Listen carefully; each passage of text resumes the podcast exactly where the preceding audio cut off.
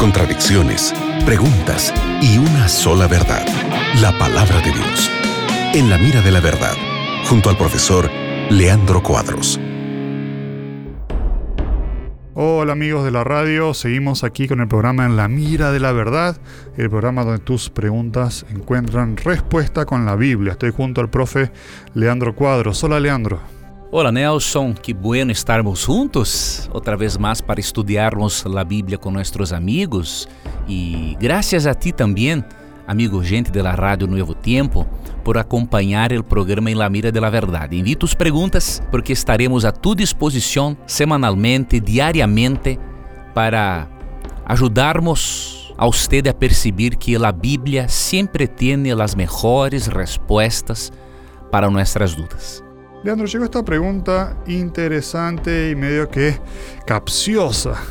Joel Velázquez dice que el profe Leandro dijo que la iglesia no puede ser en la casa. Entonces, ¿por qué Pablo dijo que estaban reunidos en las casas? Al final, ¿la, la iglesia puede reunirse en casas o solo en el templo? De acuerdo con la Biblia, la iglesia tiene de reunirse tanto en el templo quanto em casa. Sim? Vamos, eh, eh, ver, vamos ver dois textos acerca disso. O primeiro texto é Hebreus 10, 25. Hebreus 10, 25 diz: No dejando de congregarnos, como algunos tienen por costumbre sino exortando-nos, e tanto mais quanto veis que aquele dia se acerca. Aquele dia é uma referência à la segunda venida de Jesus.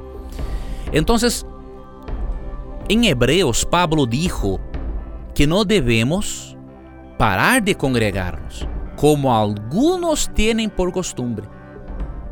Porque quanto mais se acerca el día de la segunda venida de Jesús, más importante es todavía estarmos en la iglesia, en congregación, para el fortalecimiento y ejercicio de los dones espirituales.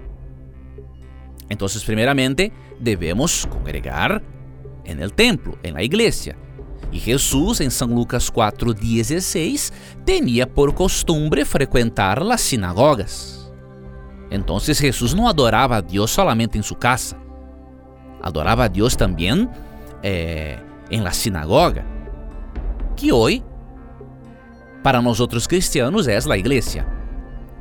Agora, é possível também ter reuniões, e poderíamos chamar reuniões de grupos pequenos em nossas casas. Isso não é uma substituição a la reunião em la iglesia, porque Hebreus 10, 25 é claríssimo em dizer que devemos congregarmos como igreja, sim, para que estemos preparados juntos para a segunda venida de Jesus. Sim, obviamente o término igreja não é uma referência necessariamente a um templo, é a referência a uma congregação de pessoas Pero en la Biblia es posible ver que las personas congregaban en la sinagoga, los judíos cristianos, y también en sus casas, como una extensión, diríamos así, de la iglesia o de la sinagoga. En Hechos 2,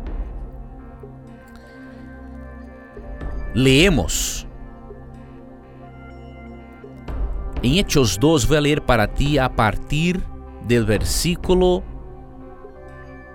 46 que disse: E perseverando unânimes cada dia en el templo e partindo el pan em las casas, comiam juntos com alegria e sencillez de coração, alabando a Deus e teniendo favor com todo el pueblo.